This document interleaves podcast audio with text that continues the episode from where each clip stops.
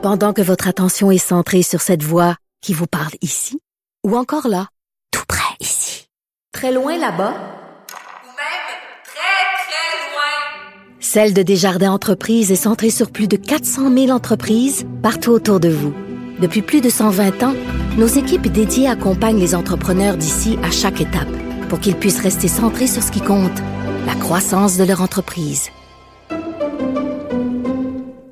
Jeudi 21h. Geneviève Peterson. La déesse de l'information. Vous écoutez Geneviève Peterson. Cube Radio. La protectrice du citoyen dénonce l'immobilisme de l'État dans son rapport annuel euh, et elle est là pour nous parler. Marie Rinfred. Bonjour, Madame Rinfred. Bonjour, Madame Peterson. Écoutez, vous êtes très dur dans vos propos. Là. Vous parlez carrément de laxisme de la part de l'État. En fait, euh, oui, euh, à toute fin utile parce que euh, plusieurs euh, dossiers que, que, que je présente dans mon rapport annuel, je pense notamment là, au mécanisme de traitement des plaintes du réseau scolaire québécois, la responsabilité des soins de santé dans les établissements de détention, l'accès à un médecin de famille, bref, puis il y en a d'autres là. ce sont des dossiers où on est prêt à un passage à l'action parce que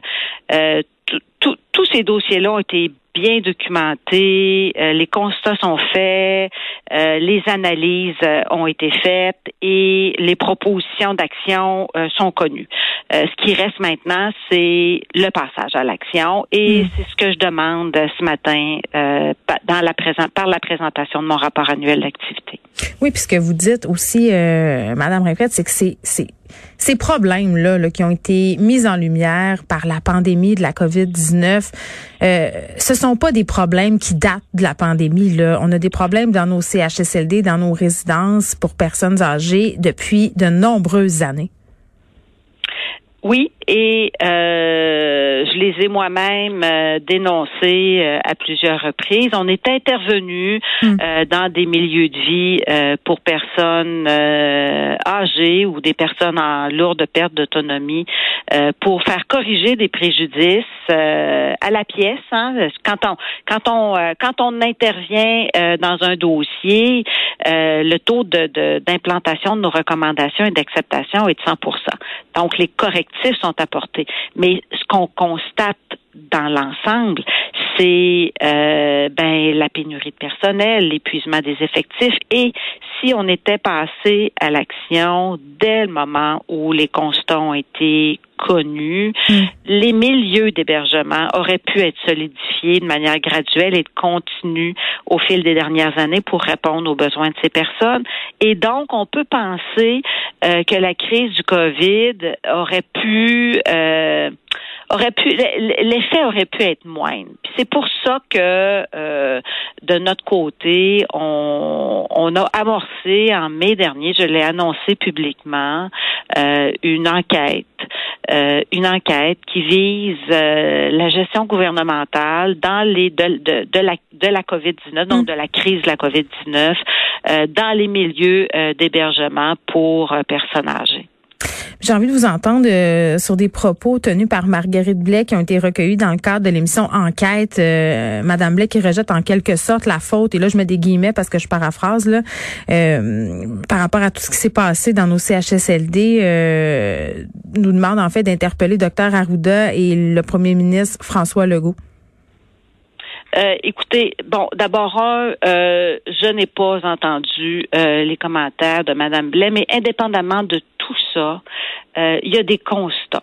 Euh, qu'on a fait euh, au fil au fil du temps, que moi j'ai fait comme protectrice du citoyen, que mes prédécesseurs ont fait aussi. Il y a d'autres rapports qui se sont ajoutés pour indiquer des pénuries de personnel, la vétusté des lieux également. sur tous ces enjeux-là, on aurait pu agir plus tôt pour permettre euh, à nos personnes âgées, à nos personnes en mhm. lourde perte d'autonomie, d'obtenir euh, des services adaptés à leurs besoins pour avoir un milieu de vie et non pas uniquement un milieu de soins. Oui, puis il y a la question de l'imputabilité aussi. Là, euh, le premier ministre Legault le dit, euh, dans le futur, les directeurs euh, ou directrices d'établissement seront imputables. Oui, puis écoutez, euh, ce sont c'est des questions qu'on va euh, examiner de manière rigoureuse, indépendante, impartiale aussi, hein, parce que moi je, je, ne relève pas du gouvernement. Là, je suis euh, je suis totalement indépendante. Donc c'est c'est c'est un des angles de de l'enquête qui a été amorcé en mars et pour lequel un rapport d'étape sera déposé d'ici la fin de l'automne. Madame Rinfrette, vous l'avez un peu évoqué tantôt, les lacunes. Là, on a beaucoup parlé des CHSLD c'est normal avec, la situation euh, qui nous occupe, mais les lacunes que vous soulevez dans votre rapport, là, ils ne concernent pas seulement euh, le domaine de la santé. Quels autres ministères sont problématiques? Bon, écoutez, euh, je vous référais tout à l'heure au traitement, au mécanisme de traitement des plaintes du réseau scolaire québécois, qui est extrêmement lourd, compliqué pas connu également. Le rôle du protecteur de l'élève est souvent contesté euh, par euh, par les personnes qui s'adressent euh, à lui. Donc, on avait demandé au ministère en 2017 de revoir ce mécanisme-là. Et le ministère, à l'époque, s'est engagé à déposer un projet de loi d'ici décembre 2019. On n'a pas une nouvelle. de notre côté, on fait toujours des rappels et on leur indique que, ben, indépendamment d'un projet de loi, il y a, euh, on pourrait régler plusieurs irritants par la voie euh, administrative. Euh, un, autre, un autre dossier qui me tient à cœur en termes de continuité des soins, c'est des enfants d'âge préscolaire qui ont des problèmes de langage qui reçoivent des services spécialisés du réseau de la santé des services sociaux et lors de leur entrée à l'école, euh, soit l'intensité des services baisse énormément ou encore coupe complètement euh, en indiquant aux parents que c'est le réseau scolaire qui doit prendre le relais. Alors que, euh, ben ma foi, euh, les deux missions ne sont pas les mêmes. Hein. le réseau scolaire, c'est vraiment la réussite éducative, alors que en matière de santé, services sociaux, ben c'est la vie sociale, c'est le développement complet de l'enfant. donc, on est intervenu à cet égard-là, et il y a il y a des analyses qui se font, mais on trouve que on met beaucoup de temps pour faire les analyses. Donc, on, on pousse un peu là pour euh, pour obtenir euh, une réponse euh, plus rapide de la part du ministère afin que l'intensité des des services soit maintenue auprès des enfants qui en ont besoin. oui, allez-y. allez-y. Non, allez-y. Je, je, voulais également porter à votre attention le dossier des enfants nés au Québec qui n'ont pas accès à l'assurance maladie en raison du statut migratoire précaire de leurs parents. Euh, encore là, euh, on euh, on nous dit bon l'an passé quand j'avais soulevé la question, on nous a dit qu'on mettait en place un comité. Effectivement, le comité a été mis en place. Il y a eu des recommandations qui auraient été formulées. on nous parle que ça prend un projet de loi, alors que selon notre avis, selon mon avis, euh, la loi, euh, l'interprétation du règlement, euh, en, conjonction avec avec la, la, Convention internationale sur les droits de l'enfant, nous permet d'accorder une carte, de donner une carte d'assurance maladie à un enfant citoyen canadien né au Québec qui reste au Québec plus de 180 jours par année malgré le statut de ses parents. Donc, vous voyez, c'est le c'est c'est le genre de dossier qui me tient à cœur et euh, pour lesquels nous, quand on a des dossiers de cette nature-là, des plaintes comme ça, euh, les parents de ces enfants-là, on les réfère au ministre parce que le ministre a un pouvoir euh, discrétionnaire d'accorder la carte d'assurance maladie. Et on le sait qu'il le fait. Alors, euh, mais ça, c'est juste pour ceux qui ont le réflexe de s'adresser à nous, puis à qui ben on réfère au ministre. Mais nous, ce qu'on veut, c'est que ça devienne la règle, pas l'exception. Euh, et euh, c'est pour ça qu'on travaille très, très fort pour, je dirais, là, porter à l'attention du des parlementaires les dossiers que le gouvernement pourrait régler sans intervention législative par une volonté administrative. Euh, puis que ça faciliterait, ça améliorerait euh, les services publics québécois. On va rester dans le dossier de l'immigration. Vous signez aussi dans votre rapport euh, que malgré les échecs, le ministère n'a toujours pas modifié ses façons de faire euh, au niveau des demandes de parrainage de, de personnes réfugiées. Oui, vous avez raison. Euh, en fait, euh, l'histoire euh, remonte à 2018 parce qu'avant ça, il y avait une interruption là des demandes de parrainage collectif. Donc, en 2018, en septembre 2018, le gouvernement fait un appel et à ce moment-là, on y va par la voie du premier arrivé, premier servi à l'accueil au ministère. Bon. Euh, puis le premier qui dépose euh, ces documents, euh, ben c'est le fun, c'est eux autres qui vont pouvoir être étudiés. Alors, il arrive ce qui devait arriver. Il y a des gens qui ont contourné la file d'attente et qui se sont faufilés. Puis donc, il y a des gens qui attendaient depuis déjà beaucoup longtemps, qui n'ont pas pu avoir déposé même les demandes qu'ils parrainaient. on a eu des plaintes, on, nous sommes intervenus pour demander au ministère de changer ses façons de faire.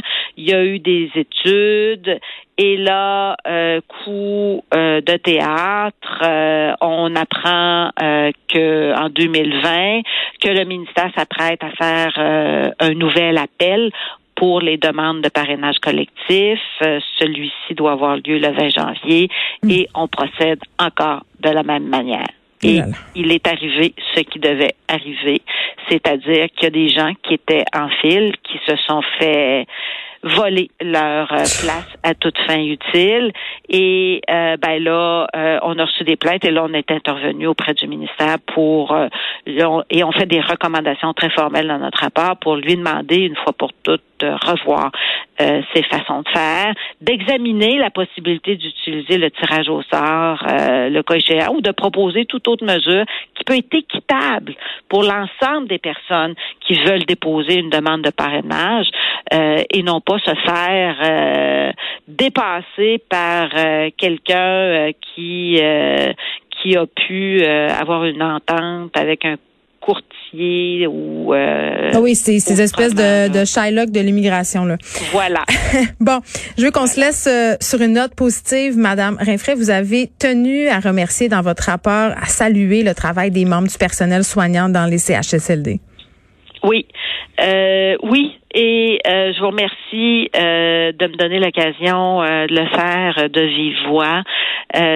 on intervient, on a eu on a eu énormément de plaintes, de signalements mhm. de la part pas tant des usagers parce que c'est des personnes qui sont vraiment en situation de très grande vulnérabilité là, mais leurs proches, leurs, les, les personnes qui répondent pour elles ou encore du personnel soignant qui porte des situations inacceptables, inacceptables à notre attention et à chaque fois, euh, on a pu voir des belles histoires de dévouement immense euh, de la part notamment des préposés aux bénéficiaires auprès du personnel soignant et euh, l'histoire qu'on qu'on raconte dans notre rapport annuel d'activité elle est elle est très concrète elle est véridique euh, c'est l'histoire d'une femme qui était complètement euh, désorganisée parce que euh, un membre du personnel voulait changer sa culotte d'incontinence, puis elle, était pas même pas capable de penser que quelqu'un pouvait la toucher.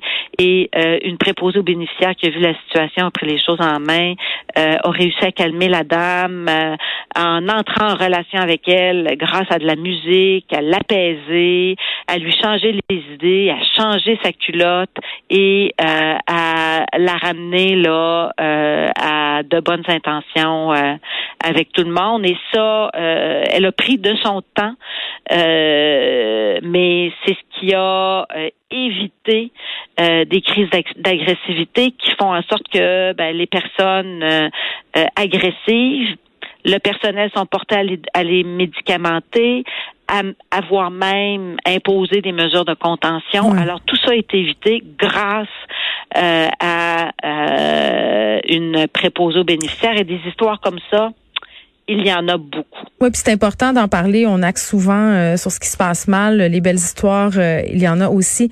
Madame Rinfray, merci. Marie Rinfray, qui est protectrice du citoyen, qui nous parlait de la remise de son rapport annuel. Merci beaucoup.